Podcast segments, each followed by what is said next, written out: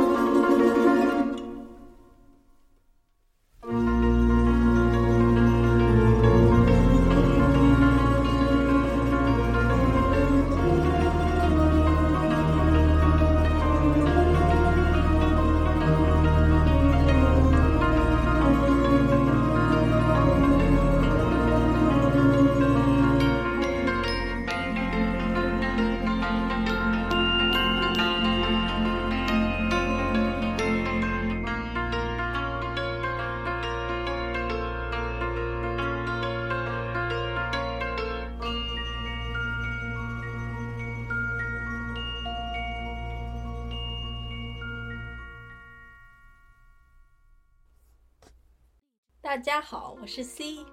你 我你是不为什是么先抢了一你是不是抢想抢这个很久 了？是， 我是 A。今天我们是第四十六期节目，嗯，要录一个，这不是法国电影了 吧？ 这不是，这是其实是美国电影，但是有很严重的欧洲风，嗯，好，这部电影叫做《布达佩斯大饭店英文叫 The Grand Budapest Hotel。》，然后我们的 title，我们的题目是再也不见布达佩斯大饭店。嗯，很押韵，是我想的。嗯，然后呃，今天这一期没有任何补丁 要打，哦，有一个事儿要说，就嗯是微博，哦，对，说一下，上期就说了，我们开通了我们的官方微博 AC 闲聊下划线，希望大家去关注我们，然后有新的动态呀、或者一些有时候打个节目发不出来啥的啊。要打个补丁呀，或者提前预告要讲什么，这样可以大家可以去看看的啊，彩蛋啊啥的，啊或者 C 主播的小才艺，弹琴、唱歌，卖不了钱啊，只能上微博啊。就是那些玩意儿。然后现在我们已经有几位几位真爱小小伙伴儿 去加了我们，然后希望大家去加。就感觉那个，你知道，雅典娜说我要去攻占什么东西了，然后圣斗士星矢都跑出来，， 嗯就是刚好那几个是吗？对，人就是人家有十二个呢吧？我们现在都不到十二个，我们现在有八个，七八个吧。嗯，非常感谢这七八个真爱小伙伴儿。我知道其他人没加，可能是没来得及听节目，或者有他们的原因，但是就是能能有正反馈，真的就已经很开心了。嗯，而且还有有一位把每一条都点了赞，嗯是这多亏你们那个加上去了，因为之前好像没有粉丝的时候，还经常搜不到，我还有点担心，就他看起来太像假号了，你知道吗？对，就是一个号儿都没有，就是很像那个僵尸粉啊什么的对。嗯，所以就 活了，僵尸活了。嗯，好，还有还有就是我在练那首 Beatles 的 Yesterday，是我们一位粉丝的点歌，然后我大概练了有两周了，有两周了吗？就是， Ask yourself，我怎么会知道？大概有两周了，就是，呃，先花了几个小时把那个和弦拔下来了，就不是拔下来，就是顺下来，然后不我就要练不那个不 tempo，不弹琴的人可能不知道为什么要扒。不是就 是这样的，我们听一首歌，听着好像呃就是很简单似的，但是他们要弹吉他弹唱的人呢，就需要找到一个吉他谱，然后要去找资源我。谢谢你帮我解释啊，因为我以前就不知道，就是人家那些你 搞以为我上来就能唱是吗？人家那些搞音乐的就听一遍就说啊，我先把它扒下来，我就想说什么意思？其实不是我扒的，就是我得找到对的那个视频，然后此处呢就是有一些弯路 走，就 就是我你先想你想给那些或许想弹唱这首歌的人一些 hands up 吗？ 那倒不是，我就想说，世间的事要做成的话，总是有一些弯路的。 我一开始找的那个视频，就是那个 Beatles，他们有他们原来的那个初始版本是把那个吉他的弦每一条弦都往下降了一个 key 弹的。然后呢，这个有一个小 我哥，我他假就装我能听懂啊，有一个小哥，他就在 YouTube 上放视频，就说我这个视频，嗯，就是呃没有降 key，你就不用调你的吉他，然后你就不用调任何的部分，你就直接可以拿来唱，你就跟着我这个和弦。 然后下边第一条评论就是你说不用调，然后你弹出来的就是调过的。 然后我我我前头的几个小时啊，我没看到这就条白评听论了。我就一直在按他讲的那个和弦，他他讲的和弦是对的，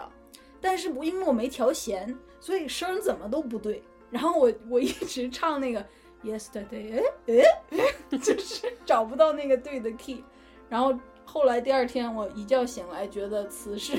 有并不有简鬼单， 然后我就又找了几条视频，才发现就是你其实没办法用一样的，就是不可能用一样的和弦，然后不调弦弹出一样的声音嘛。所以对吧他那个小哥其实就是说我先这么给你教着，然后我 I don't know，我不知道他为啥要那样，所以他下面有很多人在那儿 accuse 他说你你这说的太不清楚了，你就就 anyway 吧，就是我现在已经弹下来了，但是还不好听，就是因为听过这歌的人可能知道他特别的 free，特别的对，而且他的那个和弦是噔噔噔噔噔噔噔噔，然后但是唱的时候完全是另一个 tempo，所以这两个就好比是和弦是四四拍，然后唱的时候就是 freestyle，然后把这两个搭到一起，你想既在这边很很有规律的在弹这个和弦，然后又在那边很 freestyle 的唱，其实是一个。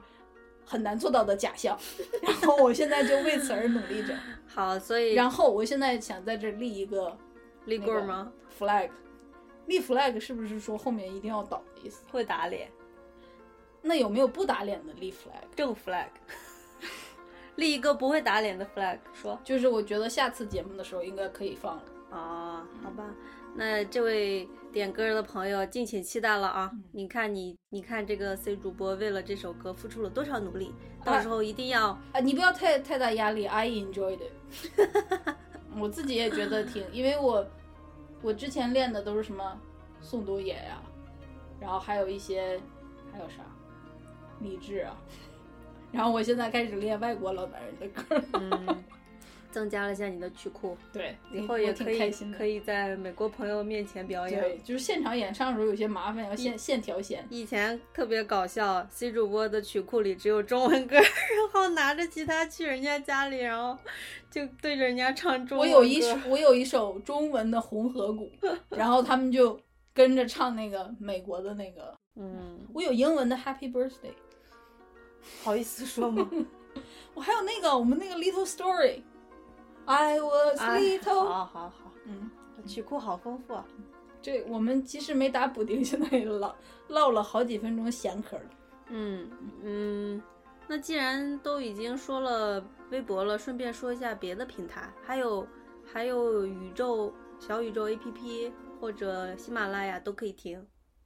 哦，是好，你这来的有点突然，就是我就想不在最后你说有点像那个国内的娱乐节目，突然间开始说广告那种。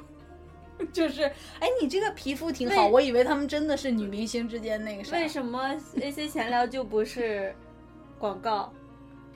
AC 闲聊就不是，AC 闲聊？AC AC 闲聊这个那个微博号就不是广告，我说这个就是广告了呢？也是哈。对呀、请不要我戴有觉色得眼可镜能是我说的就不是广告， 你说的这好叫吧双标吗？啊，是的，赤裸裸的，好了，那我要硬转了。嗯，硬吧，硬起来。这个电影的导演叫维安， 维安，这个导这个电影的导演叫维斯安德森， Wes Anderson，嗯，然后国内会经常叫他维安，就听着维安很像一个太监的名字，就是我就会想叫他 Wes，我啊嗯后面就叫他 Wes。那您洋气，我叫他安德森。好，这位安德森呢，我们也非常非常喜欢。嗯就是除了这一部之外，他还有一部前两年挺著名的片子叫《犬之岛嗯，》。那个《犬之岛》是一个动画片儿。我去电影院看了两遍，哦，是吗？你看了嗯两遍？嗯，好吧，反正我们就超级喜欢这个《全职岛》，然后也很喜欢这这个电影。就是我们上面前面几期觉得那个主题讲的都有点呃重，所以就想哎说，呦，这次我心情老轻松了，因为上次要要讲家没有讲哲学，然后我做了好多功课，我就我录节目之前有一种，我就之前要要考试，你知道吗？我所有那个知识就 hold 在我的大脑里，然后等到那个老师就说开考，然后我就答题，怪 怪不得我录节目的时候一直能感觉到你那个那个压迫的那个劲儿，原来你是冲着考试来的，好吧？就我以前不是考过一些很难的考试吗？嗯就有准备一的点很好，给就你是满分，就是倾囊而出嗯那种。能感受到你的一股真气。然后这次我就想说，哎，对，就是 easy，就是这个意思，因为前面讲的都有点太沉重了，或者是话题很重，而哦我且们就好长，我们节目真的越来越长。嗯嗯，有一位小宇宙的粉丝说出了他真实的故事，他说他不听是睡着小宇宙哎了，，那是喜马拉雅啊，的喜马拉雅，他说他听睡着了，他听的那期是旧节目，这位主播哦，是短的旧节目是 吗？好吧，那我就是自然而然的觉得，那我就说一下这个这个呃小朋友，我觉得他应该是小朋友。 又问我们有一期节目的主题曲是是，就是最后放的歌曲是啥，然后我就告诉他了。然后完了之后呢，其实我们那一期节目最后有提一下那个题目，我也不知道为什么他没有听到。 后来他就回复我说， 他听那一期的时候，听着听着就听睡着了。等他醒过来的时候，那个歌唱到一半儿，对，歌已经唱到一半儿，他觉得挺好听的，所以他又重新去听了一遍，就发现那个，我真的，我跟你说，我与有容颜，因为我以前读到一个一个故事，就是好像是谁来，就是是个爱情小说，然后那个小姑娘命有点苦，然后她上了一个她不太认识的人的车，然后她就坐在副驾驶嘛，结果车开着开着她就睡着了。然后这个驾驶座的这个人就就像我一样，就与有容颜，就是我的车给你提供了一个很很轻松的、容易的这么一个氛围，然后你就会 fall asleep。嗯，所以我就觉得他听着我们的节目可以睡着，我也挺开心的，就其实我自己是不 是硬熬？我自己有一阵子睡觉之前会听我们的节目，就是，但是我听我自己的节目，我是觉得我的声音可以康复我自己。 我觉得你的声音确实有这种魅力，但我的就没有，我的总是很激动，但你的嗓音也比较第一，是吗？对。啊，比较低。但是我都是啊啊啊啊啊，就是我的我发音很用力，你重气足，好你吧还？年轻，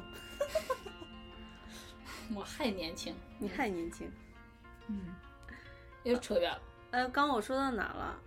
呃，你就说你看了两遍，就我们俩很喜欢的那个《犬之岛嗯犬之岛》对。然后，所以我们现在先大概讲一下这个导演吧。好吧，就就我们这期不是讲《全职岛》，是讲他在《全职岛》那一部嗯电影四年前拍的《布达佩斯大饭店》。对，然后《全职岛》是个动画片儿，但这部不是。呃，然后还有就是我们后面应该会剧透，所以没看过的小朋友、大朋友、朋友们，其实没啥，可以我觉得这次这个剧情没什么。我觉得还是要看一下，因为我第一次看的时候，我会想说最后怎么样了，我哦会这样想说如果最后会发生什么。好吧，，但这个电影就是是这样的，我们俩大概这电影是一四年的，我们好像一五年左右看过，嗯，因为当时他很享有盛名，嗯就是拿了好多提名的那种。然后看完了之后，我好像没多大印象。嗯，然后最近呢，因但是看我特别喜欢《全职岛》，《全职岛》我可以再看十遍那种。 然后最近想讲一个比较轻松的，就前两天又把这个重看了一下，我就觉得好好看呀、就是对为什么我当时就没什么印象了呢？我成长，嗯你成长了，我当时就很喜欢，就是嗯，你又这样，你非要甩甩掉我是吗？为什么要甩掉你你？就是班里那个，就说我就说我当时费了好多劲拿了八十分，你就说我当时就考了九十五，嗯，好吧，你继续。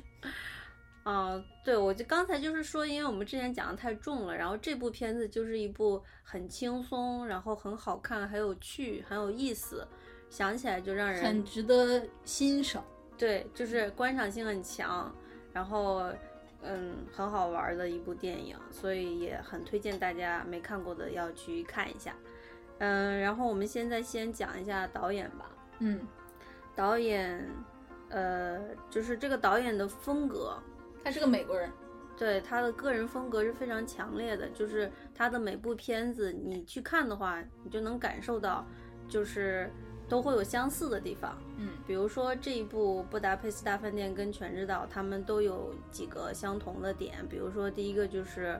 他喜欢用片段式的方式来讲故事。对，就很有点像那个，比如说默片儿，你会出现一个说礼拜一，然后就开始有两个人在那干啥干啥，嗯然后后过一会儿礼拜三，然后就干啥干啥。所以他的电影里，不管是《全知道》还是这个，都经常会就是用一个咔嚓给你一个场景，然后、嗯然后发生了一段儿，然后咔嚓下一个场景发生一段儿。对，就是像一般的电影的话，他会希望很流畅的讲一个完整的故会事。会试图隐藏这种咔嚓，就对好比你看那个《傲慢与偏见》，对，他们就是演完了这轱辘，然后下面他们又到了哪儿，然后展开了一些 conversation，然后又谁又遇见了谁，这些嗯东西都是徐徐向前的，嗯没有一个断裂的那种感觉。，对嗯，所以这个这个是他的一个就是个人的喜好吧，他就喜欢就有点像那个片场打板似的，就是说 action 现在开始演，然后完了之后到下一幕的这种。就是呃，电电影导演其实他就是一个 storytelling 的这么一个功力嘛。嗯，所以就好像是他 tell story 的时候有他的一个方特式点，就像对田连元讲评书一样，田连元、单田芳，有个田连元，哦 他俩名字中都有田字儿，嗯，好吧，那马元芳、马世芳有吗？也有。嗯，好吧，嗯，对，就是所以这就是他个人很明显的一个特点，还有就是。呃，我们刚说了嘛，就是很就是很像那个剧场，对我剧刚刚场说演就出咔嚓一下，嗯嗯但是就是他会有一个，就是那个人物的表情，比好比再拿《傲慢与偏见》来举例子，他都是很自然的表情，好比你在家，你对跟就你是爸说话，你和一般的你干嘛电影，它追求的是呃靠近那个真实，就对是贴比近生活比较像真人那样的表演。对，然后这儿呢，首先它就刚才我们说的，它会有一种就是片段式的咔嚓一下，然后这个场景来了，然后演员在演这个场景的时候，他特别像在那种剧场的舞台上，他的表情是夸张的，然后有时候又是那种有一点静止的，比如说他可能停半天，然后眼睛睁很大，然后突然间脸上邪魅一笑，嗯然后再干嘛干嘛，嗯，就是你你普通的电影里是不会这样去表达的。对，就是他的这种表演方式，就是嗯比较具有观赏性，然后就是表演性非就是常他强特别的一个美学的，他自己的一个叫什么？那个那个词叫什么哪个字？Control freak。啊， 嗯，对，就是有点像，就是就是那些那些电影演员都被像安排在动画片儿里的人物似的了。对，就我觉得他作为一个导演，肯定会说谁谁谁，你要这样演。对你不能像真人一样那样就是动作，你要像一个就是像木偶或者是对，就是那个《猫和老鼠》里面的嗯动画对片儿的那种情况。但是呢，他跟他合作的演员都有很好的关系，所以看起来那个演员也没有受到冒犯吧。我觉得演员就是你各种表演都要能掌撼动嘛。演员可能会觉得这样很好玩儿，对，就是所以它整个的效果出来会让你觉得特别的有意思，嗯然后有有比较戏谑啊或者是有很幽默的那种场面出现，嗯，就是他会把一些生活当中嗯不太常见的那种放大了、夸张了，对，嗯，然后还有就是他的那个他有特别独特的美学美学处理，嗯就是比如说我自己非常喜欢的就是它，像你刚刚说的，它会有很多静止的画面，对，然后它的那个景色都特别美，然后或者是它这个大饭店本人，饭店本人，嗯每一层每一楼，然后那个楼梯啊、房门呀、都是非常好看，都像一幅一幅名画似的。不仅是名画，而且它的色彩有它的处理。比如说这个、嗯这个呃电影的最开始，这个布达佩斯大饭店，它居然是一个宏伟的三层的粉色的建 筑，就是你你这个粉色就 not real，对嗯吧？对，就就他是呃什么来着？就是 C 主播说的，他没你现在还没说出来是吧？就是是吧就是这个导演他对欧洲的哦，那个，我还没说，我们刚才瞧的时候有提到，哦，你我接着说，就是这个美学的东西，不光是这个欧洲，我想等一下说它的拍摄地的事情，就是比如说它有一个上山的那个索道，嗯就是这个布达佩斯大饭店在一个山顶上，然后那个索道就是几乎四十五度角，嗯但是它那个那个车呢，有一个缆车，也是一个，就是看起来是方方正正的缆车，然后咔嚓那个底下砍掉四十五度角，所以它就一直贴在那个四十五度的轨道上，嗯那样往上前进。我特别喜欢那一幕，我觉嗯得那一幕就是。它既不是在现实生活中能出现，嗯就从那个缆车设计的角度，那样有一点 ridiculous，、嗯嗯工程上可能也很难做到。他就只是好看，它就是好看，然后嗯他就真的把那一幕拍出来了，然后让你看到那个缆车在那样动，就好比是那种，那个你知道圣诞节之前会卖很多那种小房子，然后里面房子里像模面型，亮着灯，然后嗯那个小人儿围在桌边吃饭，然后那个那个灯在那儿转，旁边有个小狗在那儿一蹦一蹦，就是像有点像那种童话的场景，啊就是把一嗯个、本来童话就是一个你想象中的，或者是嗯你要用你要去那个卖礼物的那个店， 看见他用塑料的那种小房子制造出来，但是他用电影的这种看起来好像是真的存在的嗯这么一个 illusion，、这一个幻象，把它展嗯现出来了，就特别你好看。说的很好，我觉得就是他的，他就是把世界当成了一个那一种个童话片场，对，然后就那个嗯真实的演员就当成那个模型当中的小人儿，对，就有点像你，比如说我们看那个很久以前，比如说四四几年、五几年电影刚开始有的时候，那种童话的那个嗯呃，或者是经典的故事拍成的电影。然后那个，因为那个当时的拍摄手段也不是很进步，所以就好像是一帧一帧的，那个啊人就卡卡的旋转到那儿， 然后做一个什么表情，啊然后就啊，然后那个啊可能要停顿两三秒，然后另一个人拿刀去刺了他，然后那个刺那个动作也要两三秒，然后就啊对那样对对卡卡卡，然后就那个色彩啊，或者那个台词、啊、也都是被，就是刚才我们说的有点像那个断裂式的，嗯然后或者像动画片儿一样，就是动画片儿就是怎么说呢？它它展示的是那个好玩的部分，就好比嗯你猫和老鼠。嗯之前我看到微博上有个帖子，就是说猫和老鼠里面是怎么跑的，然后你在现实生活中是怎么跑的。比如说那个猫和老鼠里，你要跑之前，你要有一个两三秒的起 势，，就是做事要跑 就是要跑，但是但是先定住 了，先定住，然后嘟噜嘟噜，你的脚再开始跑出去，对对对吧？然后就是就是有一点这种动夸画片张的，然后然后就是表但是演性它质，特别好玩儿，谁要看你一个真猫在那儿追真老鼠，然后就一直转圈儿啊？对，那所以种就是就娱乐性啊、新观赏性啊都非常强，嗯，嗯然后我想说，它那个这部电影里面，它有特别多这种欧洲建筑的取景，嗯就是他在拍这部电影是一四年上映的，但是整个拍摄和在在那个取材是大概一二年、一三年那之间。然后这个 Wes 和他的另一个呃朋友叫 Hugo，也是那种就是 lifetime friend，就是哦两人经常一起合作的那种。他们有在欧洲游历，嗯多好一份工作啊！欧洲游历去了意大利，去了那个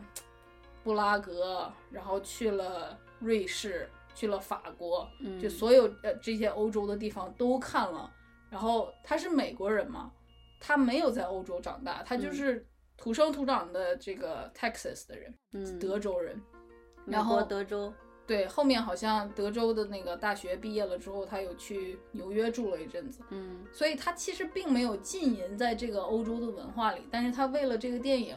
游历了一圈儿，然后还看了很多那个茨威格的书。嗯茨威格是奥地利的作家嘛，嗯然后就是他的作品里有特别多那种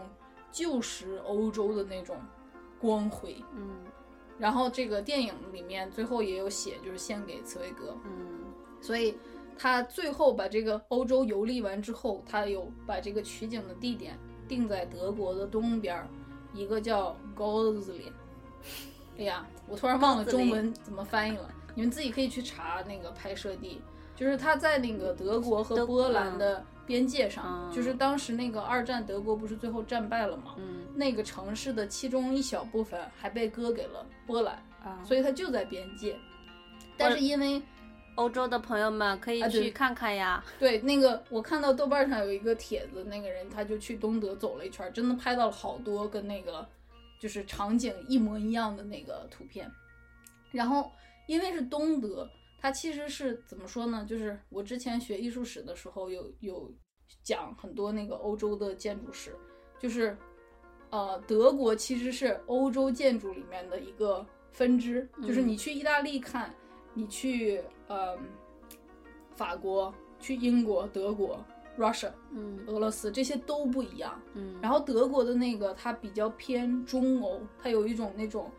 教堂文化的那种很庄重、很严谨。你去那个意大利看也是教堂文化，但是就是因为意大利人特别虔诚，他有他那个那个对教堂的那个忠诚有一种喷薄而出的那种，就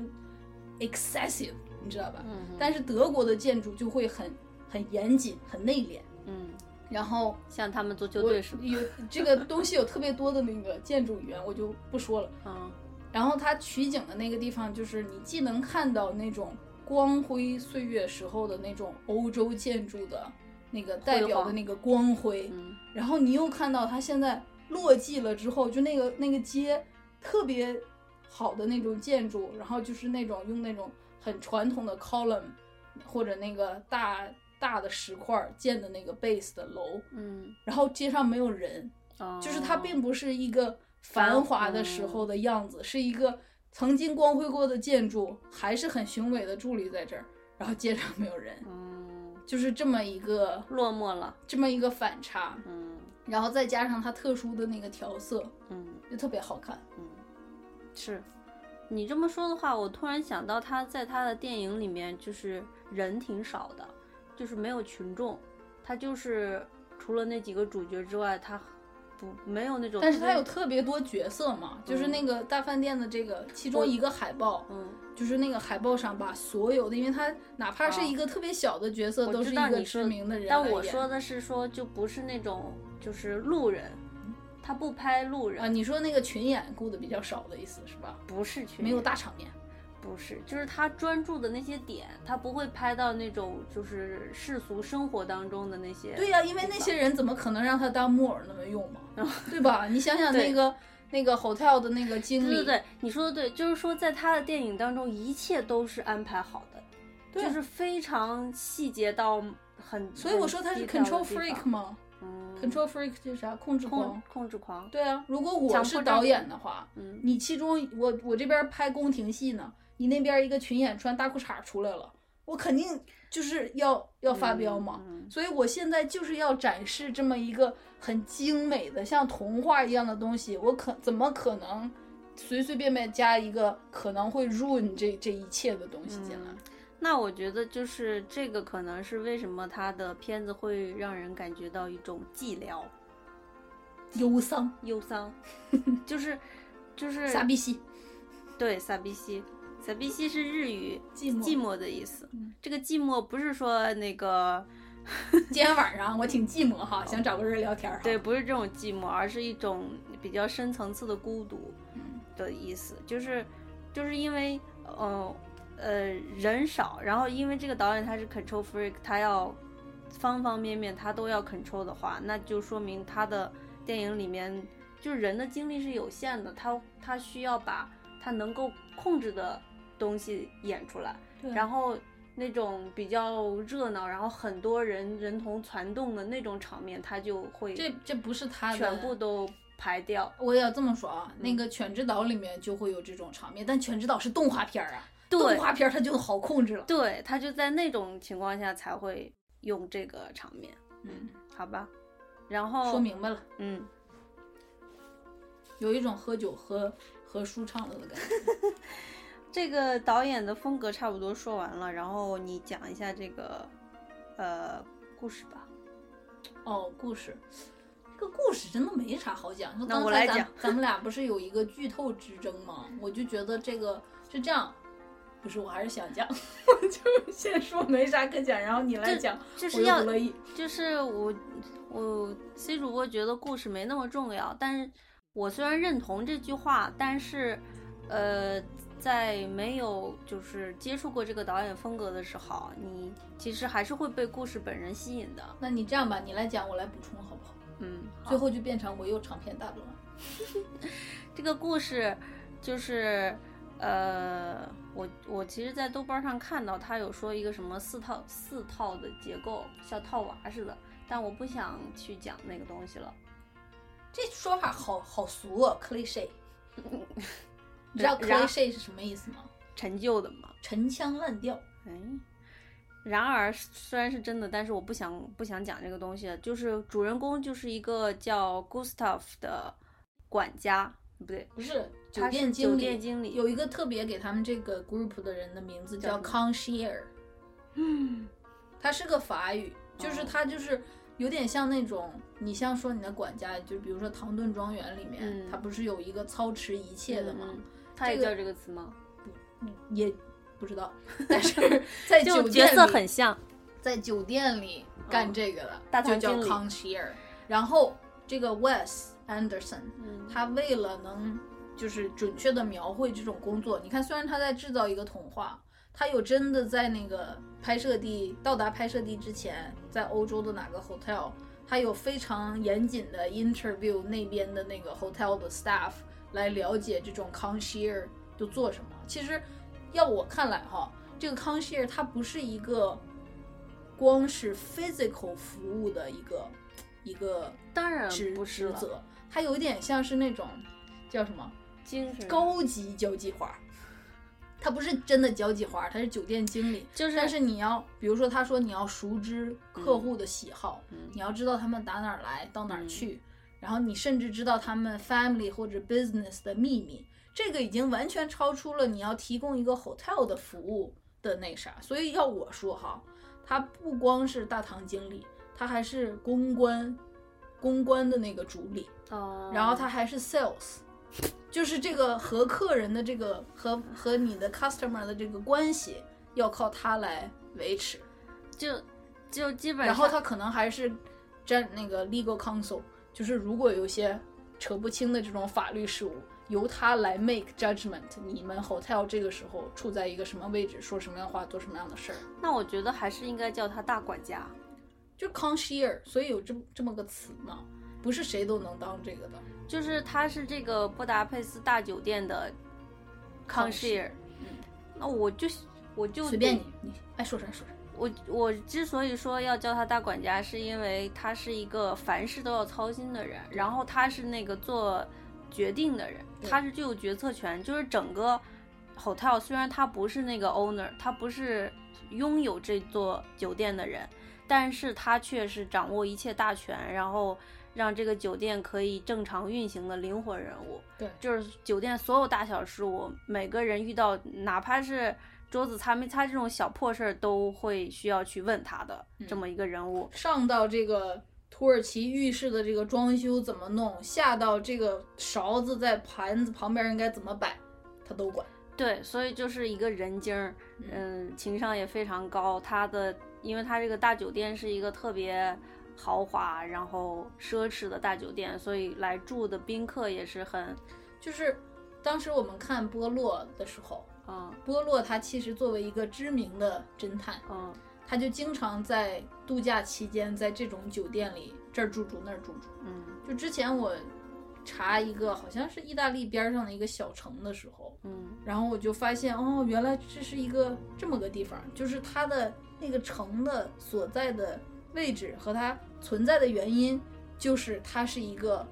开度假酒店的地方，就是在这个古老的欧洲，哦你这个有钱人在冬天或者是夏天吧，whatever reason，他们在这个 hotel 之间这么这么巡回的住，是一个一个时尚 tradition，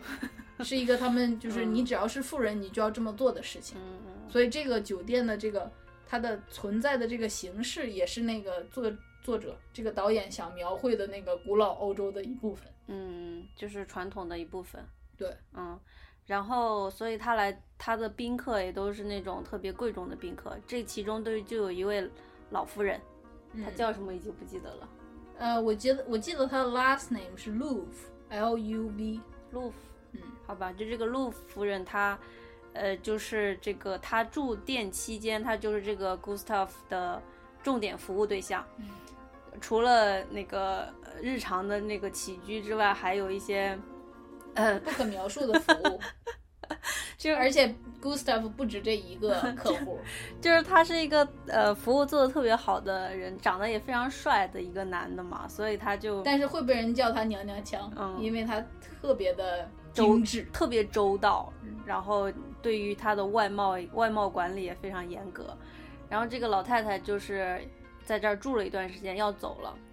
走之前，她跟 Gustav 说：“我觉得我不太好，我可能就是不太想走啊什么的。”然后那个 Gustav 就好好的安慰她，然后把她送走了给。他念诗，嗯，对。然后完了之后呢，这个呃，他们酒店来了一个新的大堂小伙儿，是吗 Lobby Lo- boy lobby boy，嗯，叫 Zero，是这个呃另外一个主人公嗯。呃，Zero 的翻译过来就是零零嗯，其实就是可能就是说他就是个小人物 nobody，他是 nobody。然后这个呃，Gustav 就是 Zero 的师傅了，他就会带他。之后有一天听到老太太去世消息，然后这个 Gustav 是一个特别呃重感情的人，他就想说，哎呀，当时他说要。呃，想不想走的时候，我没有听他的话，现在他却去世了，我必须得赶去他的看他一眼，赶去他的葬礼看看他什么的。然后他们就坐火车去了这个老太太的葬礼。然后去了之后，因为老太太超级有钱，所以她家的那个呃姑啊姑婶儿啊什么不是姑婶儿，就是大姑八大姨，就是那个，这是另一个欧洲传统，嗯就是因为他们这个富人的遗产继承一直是各种文学作品里面编织这个矛盾的核心。你嗯看波洛里面就太多这种例子了。就为了钱，人为财死，鸟为食亡。对，所以像这种，尤其是他们，因为欧洲很，就你从历史上来说，他们是这种世袭制的嘛，嗯一直到现在工业革命之后，这个东之前的那种世袭都推翻了。但是从那个古老的欧洲到工业革命那那一会儿那一阵子，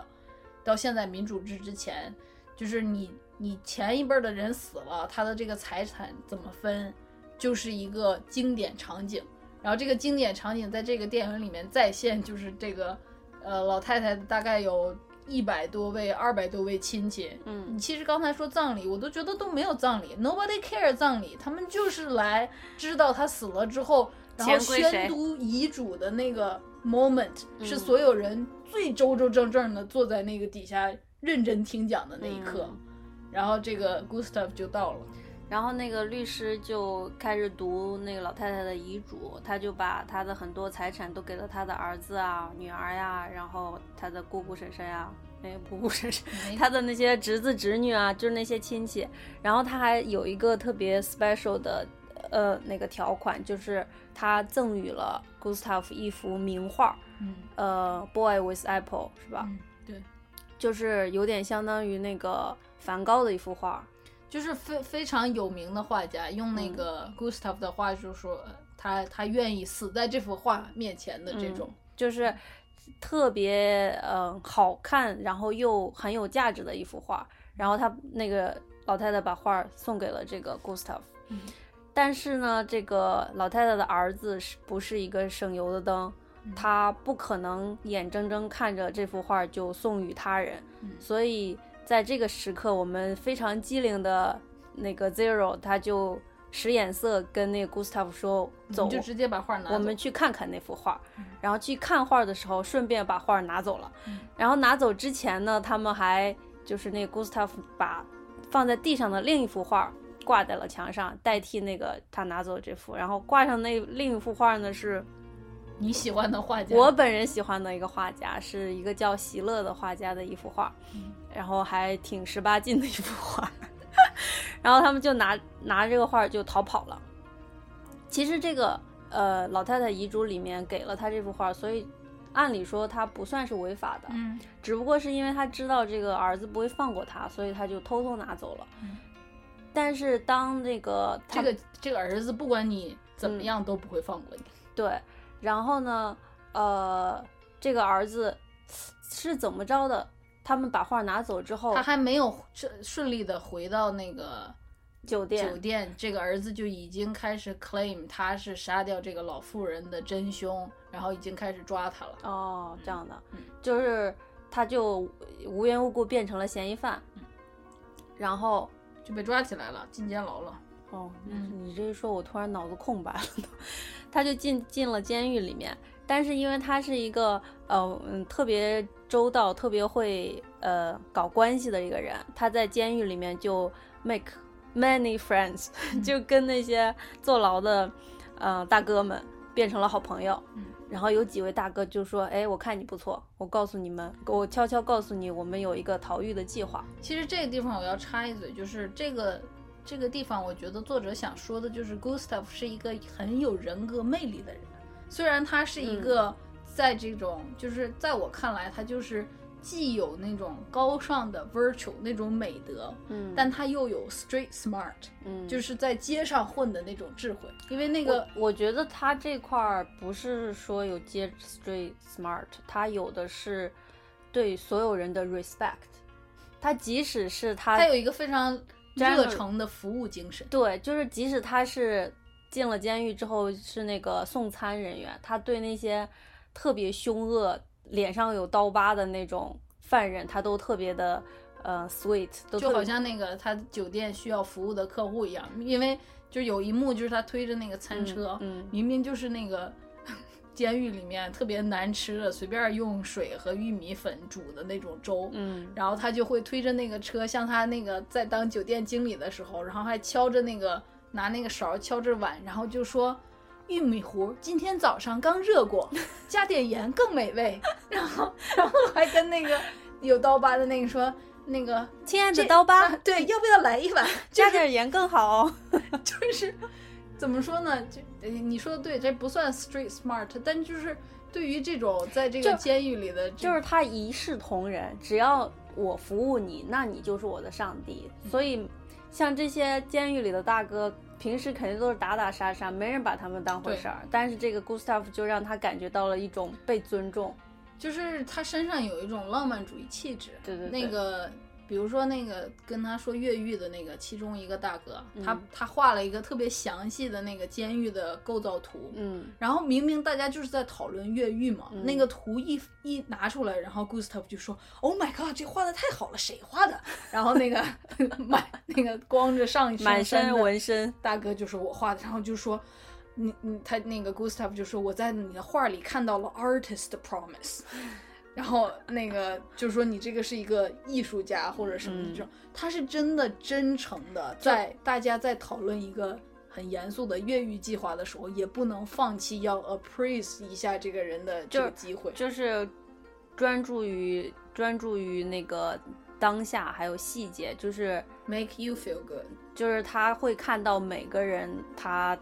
就是值得闪光的地方。对他，他都不会放过要去表扬你的那这种部我分觉得有点像职业病，因为他平时肯定没少这样。但是我觉得如果光是用职业来形哦容，就有点小瞧他了。他应该是打心眼儿里的会欣赏这些东西。就这么，说，这个 concierge 这个职业好像是为他量身定做的，嗯，就是他这么一个热诚，然后又随手就可以信手拈来漂亮话的，嗯然后又真的真心的 care 别人的感受的人，还有什么职业比这个 concierge 更适合他的呢？原本我觉得你也能做这份工作，但是看到这里，我觉得你可能不行， 我我可能不行，我这个人吧，其实挺挑剔的。而且经常口出恶言。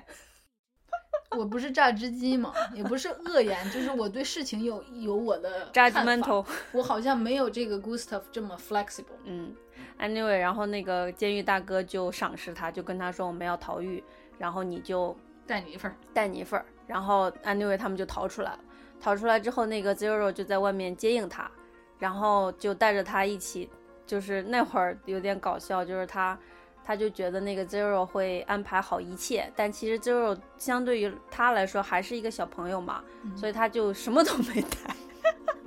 就是最最让 Gustav 受不了的就是他要一定在各种情况下一定要用的一个香水儿，叫 Lair de Ponche，就是天使之雨。嗯这个香水儿没有，嗯这个香水儿没有，他就说他他那个 Zero 没有车，没有衣服让他换，没有什么吃的让他，这些都没事儿，但是就是跟他说没带香水儿，他整个人立刻就他从来不发脾气的一个人，嗯立刻就火了，嗯然后就就跟 Zero 说你你看你干了什么你。你我都不知道你是哪儿来的，你你爸你妈怎么教你的咋咋咋？后面他跟 Zero 道歉了，嗯但是你就知道这个香水儿对他的意义对有多么重大。然后呃，但是因为他们没有钱，然后又没有那个任何的帮助，所以中间他们到一个地方的时候，那个 Gustav 就打电话给一个秘密的联他盟他们的这些大管家的一个地下组织。然后那那边儿就派了一个车给他，然后把他们俩送到了，对他们不是，他们不是送的，他们那个其中一个管家有开车来，就在车上那个哦，中间漏了一点儿，就是他们当时偷画儿的时候，那个老太太的管家有帮助他们，对，然后之然后后就是老那太太管家就逃跑了，对然后他想知道发生了什么，所以他要跟就他是见你要面。解解决掉这个案件，嗯唯有找到死去了老太太当时的管家，对，所以这个他打电话给这个十字钥匙联盟，嗯人家帮他弄了一辆车，把他送到了火车站。嗯这个火车又一路带他哦到了那个管家藏身的那个地修方道院里。然后在这与此同时，那个老太太的儿子派出了一个杀手，一直在追杀他。对，然后他到了那个呃管家所在的地方见面之后，就知道说，其这实一切老太太在死之前又写了一份新的遗嘱，就说有一份新的遗嘱，但是他还没有说那个遗嘱在哪儿，他就被那个杀手杀死了。然后这个时候，那个呃，Gustav 和 Zero 就去追那个杀手。这会儿就很好玩儿，就是他们在一个特别大的那个雪场，就像你看奥林冬奥会的那个滑雪，嗯山顶滑雪，对，就就是一个追一个那样嗯追，然后最后那个他们把那个杀手干掉了，把他弄下了那个雪山坡。嗯但是，啊，我想说，嗯，在阿尔卑斯的雪山滑雪也是古老欧洲的一个特 色，就是哎您 everywhere 知道的。真多呢。我跟你说，他的电影就是 everywhere，嗯，又与此同时，因为他不是逃狱了嘛，所以警察在追他，嗯所以那个警察最后，嗯，是把他追到了吗？哦，没没追到他，没追到他。然后他们哦对对有对叫那个罗南演的那个 Agatha 嗯去把那个画拿出来，嗯然后罗南拿出那个画，正要逃跑的时候，嗯，那个老太太的儿子就已经到了藏化的酒店，他们俩就打了个照面儿嗯，然后老太太的儿子就在追他，嗯结果罗南拿着那个不那个阿盖斯拿着那个画儿，不小心掉到楼下的时候，就看见了画的背面藏着那个 confidential 的第二份遗嘱，嗯然后接下来就在警察的那个见证下，见证下，把这第二份遗嘱打开，嗯，就发现那个老太太修改的遗嘱就是把所有的东西都留给了 Gustav，他儿子什么都没得到，嗯然后 Gustav 就变成了一个富人，嗯，然后这样看起来就是不是 everything perfect，但是很快就急转直下，嗯，就是呃，这个 Gustav 带着 Zero 和这个 Agatha Agatha 刚结婚，他们三个人一起坐着火车去哪儿？ Gustav 的的继承的那个堡，他继承了一个城堡，是吗就是那个老太太的城堡，哦，嗯就坐车去那个地方，然后路上遇到了一队军队，嗯然后他们要 check 每个人的 visa，嗯然后那个 Zero 他是一个移民，他 Zero 的那个 document 一直是个问题，就是对这个这个场景，其实在之前有出现过，嗯就是他们去老太太的葬礼的时候，就这一切那个 hassle 还没有发生的时候，就是他们在那个火车上，然后 Zero 就被查那个 document，然后 Gustav 就说你你不能这样对我的 lobby boy，就他作为一个 gentleman，他有义务去保护自己的徒弟和手下。嗯然然后他就跟当时的那个军队起了冲突，结果还好那个军队的管事儿的人嗯是以前 Gustav 服务过的一对老儿太太夫妻的儿子，儿子嗯，然后就当时这个事儿就算了。所以就是，然后那个警察有给这个 Zero 写一份临时的一个通行证，但是在后面的这个，现在我们说到这个影片最后的这会儿，嗯因为他为什么又有一队部队上车，就是因为又打仗了。嗯又打仗的时候，打仗你知道，所有的这些 government 或者是 authority 都是临时的，政权所以交替，这个当这个 Gustav 把以前的这个军官写的这么一个临时证明给的时候，那人直接就撕掉了。嗯然后，但是 Gustav 作为一个绅士，他还是一定会要保护自己的 lobby boy，尤其是自自己这个 lobby boy 还现在变成了生死与共的朋友，还刚结婚，他怎么可能在这种情况下视而不顾？嗯，所以他就又冲上去，结果这次就被杀掉了。就没过所以关，就是嗯这么一个悲伤的故事的结尾。然后这在在此之前，因为 Gustav 是一个无亲无故的人，嗯他跟 Zero 在刚把那个画偷偷到的时候，嗯他们俩有说一段儿，就是 Zero 就变成了他的一个像继继承人嗯承人一样的，所以 Gustav 死了之后，Zero 就继承了一切。嗯然后这个电影的一个 setting 是叫 Zero 的这个人已经老了，他现在拥有着这个已经凋零的1985年的这个 Hotel Budapest。就是现在我们讲，刚才我们讲的这一系列，就是这个 Gustav 的这些故事，都发生在一九三几年的欧洲。嗯他没有具体讲是什么时候，但是就是三几年，所以就是五十年后过去了。当时二十几几岁的 Zero 已经变成了七十几岁的老人，嗯，然后他跟一个裘作德家洛演的这么一个作家在讲当时的一段往事，嗯然后就镜头停到这儿，然后 Zero 就说：“所以 I got everything。嗯。就”就这样。好，就是这么一个故事。嗯然后你你是不是挺累的？ 不是，我想到 Gustav 死掉了，我还是有点悲伤。嗯他是这样的，他其实为什么我们说这个电影它，我说它剧情不重要呢？其实我觉得这个导演其实就是在用这一系列的剧情展示那个他想象中的、他想呈现的那个光辉的，甚至是一种幻象的 fantasy 的欧洲。嗯然后像比如说这个贵族老太太去世了，为什么是贵族呢？因为要有那个无可计数的那个财富，才能代表当时的那个欧洲富人的那种繁华、那种大的宫殿一样的 house。然后名画，这个欧洲名画 again 又是这种，就是传统贵的我族们才会对玩儿的然后东西还有这种这种 hotel，这这富人来来回回的这种场所，还有我刚刚说的那个雪山，呃雪山顶上的修道院，嗯然后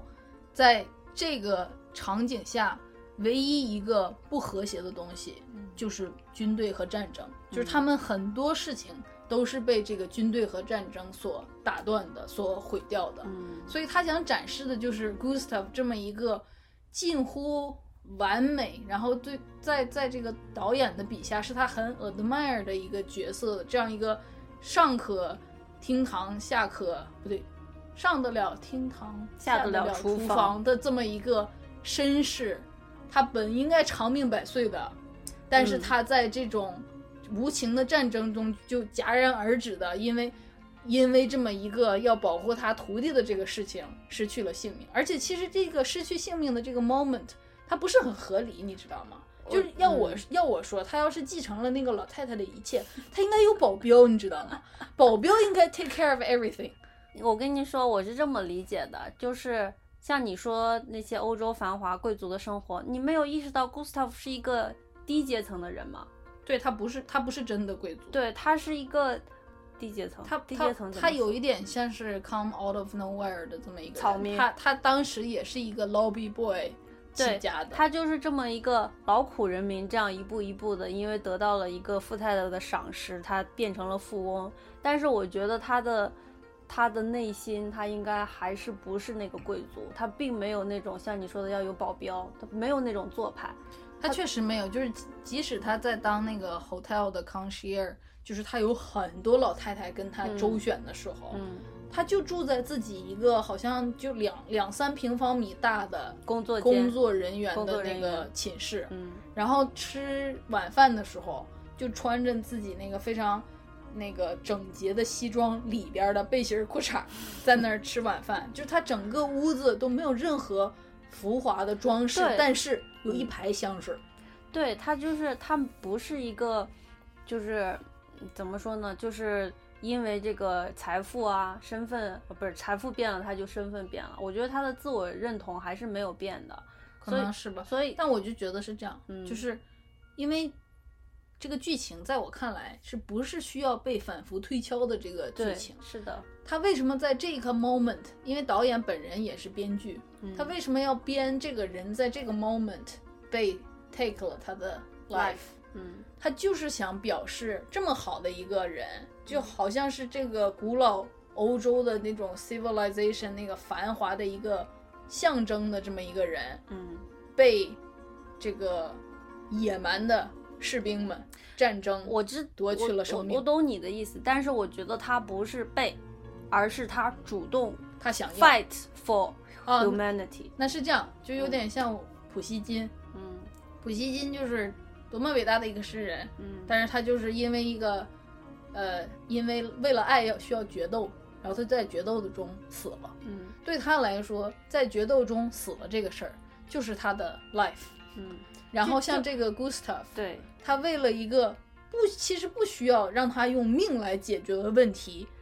去用命去解决，嗯，就是他的 life。就是他高尚的品格，嗯他就是用这个行为来呃象征他的这个人的精神的高度，所以他所以这个死它是一个象征意义的死，嗯它是他不是一个 accident，对，它是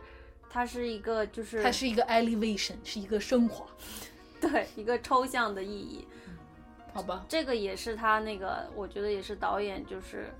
想要去那啥，因为你想啊，我们这么我们这么喜欢 Gustav，我们对他好感这么多，是不是很大程度来自于他可以为了他的 Lobby Boy 去死这么一个精神？他如果没有这一对下儿的还有那个点睛之笔的老话太太都去世了，然后他颠颠颠的跑去，在那个老太太那个棺材前面，然后拿起她的手就说：“哎呦，你这个妆，这 cream，they did a good job，you look great。”然后，然后还说：“哦，你终于把那个指甲修掉了。”就是老太太都死了，而且那会儿她根本不知道遗嘱关她什么事儿没有，她就是要送她这一程，就是对她是一个，嗯，这有真心。你要读那就句就话像吗我说的，有有浪漫主义气质的这么一个人。你嗯要读那句话吗？就是在什么？啊，你是说在他保护他的 lobby boy 的时候，对，就是大概就是说，在这个像屠宰场一样的这些地方，人类文明留下的一点点光辉就是人性。 humanity 对，嗯就是这句话，其实就是呃，作者嗯导演他最后提的一下那个主旨嘛，他整个电影的主旨，还有这个 Gustav 这个人物的一个你说的，总结我觉得这个主旨是对这个人的主旨，但整个电影还有一个主旨哦，是那个最后 Zero 跟那啊个对作家讲完了那个、这这个故事之后，他就就说，嗯，那个作家就裘德洛演的那个人就问他为什么现在一九八几年这个 hotel 已经经营不下去了，嗯然后据说这个 Z 老了的 Zero。交换掉了自己很多非常值钱的财产，跟这个当地的政府做了很多嗯交不换利于自己的交易，就是为了能保留住这个 hotel。他是说你你保留住这个 hotel 是为了留住当时的那个岁月吗？嗯然后那个 Zero 就很很冷静诚恳，嗯对，很冷静的说，就说那个旧的世界可能早就不在了。嗯他就说那个 Gustav 在在他进入那个旧世界之前，那个旧世界可能就已已经不在了。那个嗯原话就说 The old world has vanished way before he entered it。嗯然后，但是他后面一句话就说 ma- somehow he managed to add a marvelous, a maintain a marvelous grace of it，、就是他经过了自己的一些个人的努力，好像把那个那个光辉给 fake 出来了一下，嗯就是一个一个 illusion。嗯然后，其实我觉得这个话既是那个 Zero 对于当时的那个 Gustav 嗯试图保留的那个旧世界的光辉的这么一个总 capture，结这么总结，也是作者对于他整个通过这一个作品，嗯把那个古老的欧洲他想象中的那个 fantasy 表现出来的这么一个总结。他可能自己也说，他作为一个美国人，嗯不是在欧洲长大的，对美对欧洲有 fantasy，他他也知道那个那个呃 glorious 的的欧洲早就不在了，但这个导演 somehow managed maintain a marvelous grace of 嗯那个欧洲。嗯，就呼应了，嗯，是，嗯这个导演真的就是有一个，我看好像是维基百科上面就说，好多人说他是一个法语词汇叫 auteur，嗯，就是全才。哦就是既能导又能写，然后又能做那个 screen 的布置，嗯然后又又可以做摄影，最后又是剪辑，所以就是嗯他整个呈现的这个东西，就是他把他脑中的一个呃呃世界虚的世界呈现了出来。嗯就是其实真的啊，我我自己学这个艺术史和历史，我知道确实是有那个旧世界的那个光辉，嗯，但是旧世界只有光辉 吗？对吧？嗯就是 every word has a dirty corner，嗯哼就算那个古老的欧洲，最后不还是就是孕育出来了那么一场战争吗？但是在他的那个 fantasy 里面，那个战争就好像是天外飞仙来的一个野兽一样，但是那个那个战争就是那个古老欧洲那个钱币的另一面嘛，对不对？嗯你人性在这个这个富豪的世界里，在那儿很繁华、很经典的，然后貌似每个人都很很开沾心头、嗯很很那个高姿态的这么一个时代，嗯不是有人在受苦吗？不是嗯各种各样的思潮在进行碰撞吗？不是最后有那么一群不满意现状，或者是有野心要要打破那个的东西，那那那个繁华的人嗯跑出来，嗯开启了这个战争吗？嗯，就是我请问你会觉得这个像 Rococo 吗？不像 Rococo 是以当时的那个 Rococo 是一种就是不切实际的享乐主义，我觉得 Rococo 就是没有明天。嗯因为他们当时那个法国的那些贵族，就在路易十四之后，其实他们有特别多的那种财产统治，嗯就那好像是花不完的钱，然后又自己又已经处在了统治阶级，然后那民众的疾苦他们也不管，然后就每天就嘿嘿嘿嘿嘿，这就是那 Rococo。那这个导演他就是就是怀旧嘛，对，就是一个 nostalgia，就是他把哦，我想想了一个词哦，嗯就是不是一个词，一个例子，就是我们以前看过一个电影叫《猫妖传》，嗯，然后，哎，是张雨绮演的郑恺猫柯妖吗？对，是吗？Anyway，他那是里边不是还有个呃李白那个是有一只猫，然后它有上升到哦，不是张雨绮张身雨绮上，我记得还有那个那台个湾那个女演员叫啥来着？他演的是贵妃，啊，对，杨贵妃，那个女演员叫啥来着？想不起哇那混血的，嗯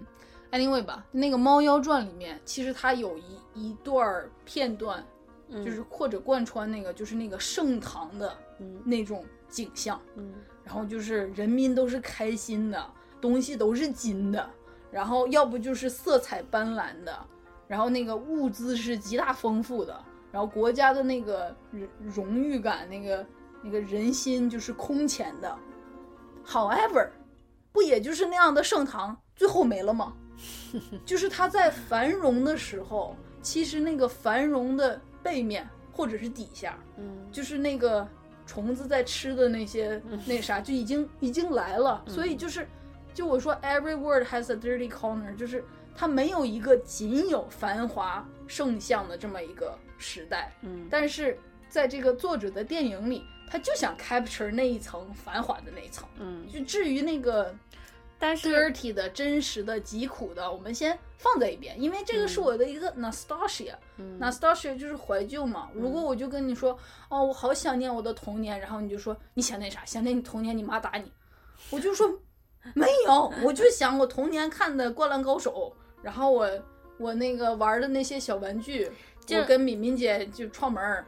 就是我肯定想的是好的那一部分。因为就是呃，C 主播刚说的这个怀旧情节，所以整个的电影会有一种泛黄的色彩，就是一种带着一种淡淡的忧伤，然后又有有复古的那种呃色调在里面，嗯对然后整个有点也有一点点像造梦吧，就对啊是一种就是之前那个《Great Gatsby》，嗯那个伟大的盖茨比盖，茨比嗯里面，他也把那个三几年的那个美国嗯，那种每天大家开 party，然后穿着漂亮的衣服，然后抽烟抽到死，喝酒喝到烂的那种，给展示出来。嗯就是就是这么一种 illusion，嗯然后在那个 illusion，你你在现在的时代，你看到那个 illusion，然后你就觉得哦，好美，of course，就是那个是为了让你如观赏嘛。如果以后的导演拍，我们现在也可以挑出来很多对啊很不错的地方去对拍。啊嗯就是之前我看，哦，就是那个呃 F1 那个纪录片里面嗯就拍那个新加坡，嗯新加坡有一个特别厉害的楼，就是两个楼中间嗯还是桥连着的。嗯是他在拍的时候，我根本没有想到这是世曾界经吃过苦的亚洲，哦， 就是他看起来就跟二十二世纪似的，你知道吗？嗯所以就是。如果你就 capture 那一块儿，of course 你会看起来说哦，人类已经发达到这种程度了，但是新加坡有好多他自己的问题啊。我觉得就是虽然他大部分时间是在呃体现那个那些旧繁华，但是他在呃落款的时候、结尾的时候，嗯他有就是说到就那么一一两句的台词，嗯还有人物的那个命运或者什么都有表示了一个淡淡的结尾，就是就是 everything come to an end，对，就是就收了。嗯就不是说那个梦一直到最后没都错醉生哦，梦就死，是他用了好几层那个，就就是最开始开头是一个老头儿，他在写一本书，这本书叫《布达佩斯大饭店》，所以最后那个嗯老头儿、他孙子坐在他边儿上，嗯老头儿就说。我离开欧洲之后，就去了美国。哦，那个老头儿就是裘德洛演嗯对的对那个对，人就嘛是他，他说他离开欧洲之后，就去了南美洲，后来又去了美国。嗯他说，欧洲可能是一个美丽的废墟，嗯但是我就再没看到过他，嗯因为那个剧里面那个老头儿就在美国定居了，然后嗯孙子就在旁边玩儿呢。对，所以就像你说的，就在那一刻，嗯他就把大家从梦里拽出捞来回来了对梦醒了，对对，梦醒时分。嗯，所以就是就是这个，但是真的特别美，就我刚才说的一切关于它是 illusion 的东西，我都没说它不 好，它非常好看。就像那个盛唐的景象也非常好看其一实样。我我在看的时候，我都不是很觉得它是 illusion，我就觉得它是一个呃导演心中的世界，然后这个世界它。可能有借鉴到旧欧洲的那些用到的东西，或者它的一些东一些呃 setting 设置，嗯，但是它未必就是那是这样，重现那个时代。咱们俩的区别就是嗯你是艺术家，我是历史 学家。就是对我是可以接受一个就完全创造出来的世界的，他其实是创造出来的，因为嗯他们在的那个国家嗯也没说是哪儿，就是在阿尔卑斯对山附近。对，然后呢，还经常冒出几句法语， 嗯，然后拍摄地又是东德。所以就是如果你对欧洲历史也没有什么了解，也没有什么兴趣，你就纯粹像我一样当做是一个很好的片子去看，也是成立的。美学上真的是 awesome，对我 fabulous。就是我看豆瓣上面一些人就说没看懂他的故事讲什么，我就说那你就看画面吧。就是你是不是说他是哲学系毕业的？对，就这个导演也挺神的，他好像没念过那个 filming 的对，所以专业我觉得他的也有可能是因此他的画面，他的电影想要传达的，其实很多是一种可能是有哲学思考在里面。是的，你说的它对是它是有深意的，它不是那种很简单的那种情节，会让你去呃看个乐或者什么样。就是你看他的片子会，就是 有那人家是厉害的导演，必须要做到不明觉厉。我就说它的画面经常会很有一种起沉静的感觉，就是，嗯，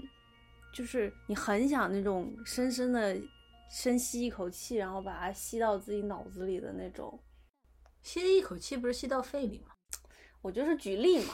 举例子，就是就是你想把它，呃，很深入的渗透到你的，很深入、很渗透的去 enjoy 它，欣禁赏它言，是吗？嗯，沉浸吧，陶醉。跟我说的禁言有什么？你非得挑一个你自己因为用的词因为是吗禁淫不是一个那个， immerse 嘛，嗯，对是 immerse 吧？对，嗯，就是在就是陶醉在里面，好比是你是活在那个画儿里，是吧对，就是他的他的那个场面会让我有这种，但我告诉你，那个画儿不存在。我是历史学家，我我就是告诉你他的那个画面给我的感觉，就是嗯会、虽然会很有夸张会好笑的地方，但是整个的感觉会让我觉得是一个沉静的，然后深沉的那一个色调 me melancholy 有一点儿吧，也有啊，带着愉悦的忧伤。嗯，有一点儿吧，嗯就是反正我是非常非常喜欢这个它的整个的，我觉得从艺术感的角度来说，确实是，嗯，可能我在对艺术的那种描绘上，没有你那么有神性。我感觉我我的语言很 descriptive，很有描述性。但是你刚才想说的那种，比如说吸到自己的脑子里那种，那其实是一种神性那个程度上的欣赏和交流。就是呃，我先前也说了，它的画面很多会像名画儿，然后名画儿的一个特点就是说，你可以长时间的凝视它，然后试图进入。那个世界，或者说感完全的去感受那个世界，然后他的电影也会让人有这样一种想要充分的感受它的那种感觉。这么说会让我想起这个意大利的著名画家卡拉瓦 乔，他他卡拉瓦乔，你就他非要举例，我光说你就不懂。我就为了咱们俩不从两个角度说吗？嗯你说这不是 A 和 C 吗？你说 A C 闲聊，你是要现在变成变成 A A 闲聊是不是？ 卡拉瓦乔他厉害的功力就是他能把那个圣经里面的宗教场景嗯画的特别 dramatic，嗯就是他有一幅画，就是那个耶稣的尸体在下葬，嗯然后那个他特别会运用光线嘛，就是那种阴影和那个阴面和光面，就能看起来就这这一幕好像是 vividly 的活生生的呈现在你面前。嗯然后这个做到的这个目的就是让这个民众深刻的感受到这个耶稣为了民众在受难，然后被下葬了，嗯在背负那些信的那个场景。然后，嗯所以你如果是一个信教的人，嗯你看到那个场景你就跪 下，嗯你就你就感受到那个神力，啊，那那一切就是他那个画儿就能做到那样。嗯嗯所以这个用你刚才说的这这个电影，就也是他把一个已经被我这个历史学家批判的，好像是一个不真实的一个什么的幻象，但是他能把它以一个 visual 的真实的方式呈现出来，然后让你愿意进去，这不就跟那宫崎骏的什么动画片儿啊那种塑造出来的场景，就让你好像真的有活在里面是一样的吗？为什么爆笑了？嗯，说错了是吗？没有，就是但是但是那把我宫崎骏那轱辘掐了。没事儿啊，就是就交流嘛，就所以我说的这个感受你没有吗？没有，哦，那好吧，那可能就是我个人的喜好吧。我觉得你可能个人就是不想在现世活着。 不是不是，我不是说我想进入他到他的那个 fantasy 里面，而是说它的这个画面，它的电影给我呈现的那个感觉，会让我想要一直去欣赏它、凝视它，直到我就是可以不看它，我都可以在脑海中 get 到它，就像去欣赏一幅画儿一样的那种，呃，joy。那你看花看半天，你不会饿吗？你就该说这该去吃饭了。我是我是会因为现实条件原因，我会需要挪开我的目光。但是如果可能的话，我会长时间的去看一幅画，这个就是我自己很 personal 的一个爱好，就是我对于对于一那个跟我喜欢去看那个《全职导》，一遍一遍的看，因为我特首先我特别喜欢动画片儿，嗯其次我特别喜欢那个《全职导》里面那个一帧一帧的那个、嗯那个那种动画，它嗯不是做的连续的，嗯，对吧？嗯然后还有特别喜欢那里面配的那个日本的那个大鼓，嗯，所以我就可以一遍一遍的看，是这个意思可吗。能有点像你一遍一遍的听一首你喜欢的歌儿一样，哦有点像那所以样。咱俩费那么半天劲，就用一遍一遍听你喜欢的歌就可以描述了，是吗？ 我觉得刚才那会儿那位小朋友可能已经睡着了。就是说，就是说，它最终对我来说，它吸引我的不是不是说它的情节，或者说它想要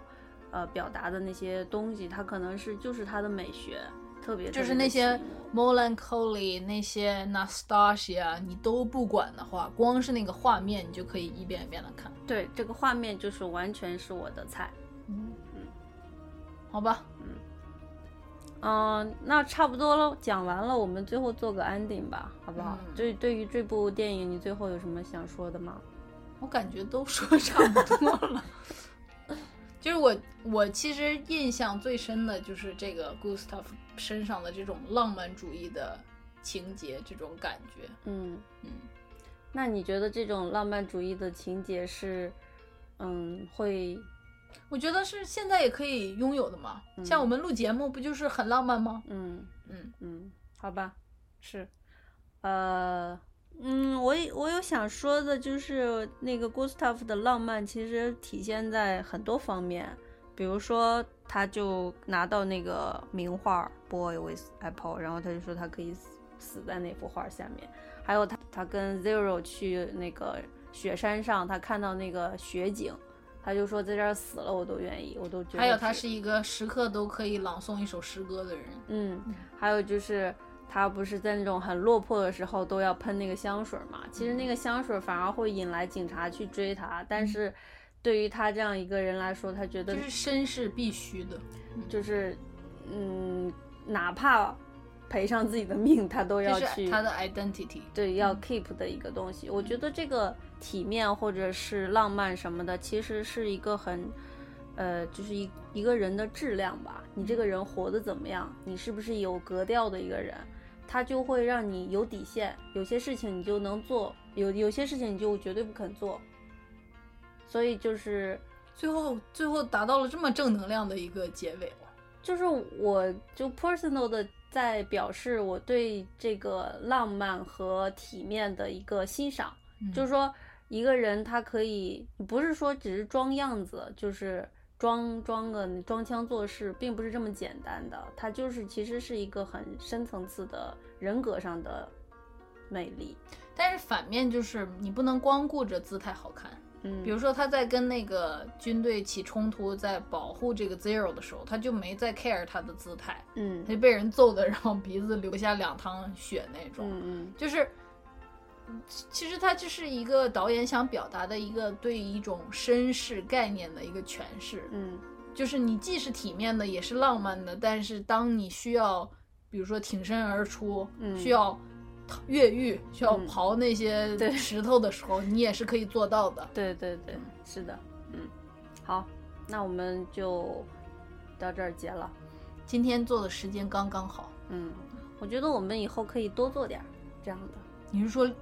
频率吗？录节目的频率吗？当然不哦是了，我就说多做点儿这种轻松的，然后也不要讲那么久。哎，就是 diversity 嘛，那都都讲一讲。我觉得就是 可能大家听着觉得都挺好，但是我们自己时不时会 反省一下，觉得是不是要怎么对，样？现在我就在想，加缪那一期到底什么时候我会鼓起勇气自己播一遍？啊，你有什么不满意吗？就觉得很沉重。不会啊，我听了好多遍呢。哦，是吗？嗯，那算了吧。那最后我们会找一首歌放一下，还不知道放什么呢。我们之后打补丁的话，可以提一下这首歌，好吧？好，嗯，行，那就先到这儿了，谢谢大家，下次再见。我们下次节目应该是圣诞节前后吧？嗯，我们这儿会放假，国内不会。反正就是敬请期待。嗯，好，下次见，拜拜。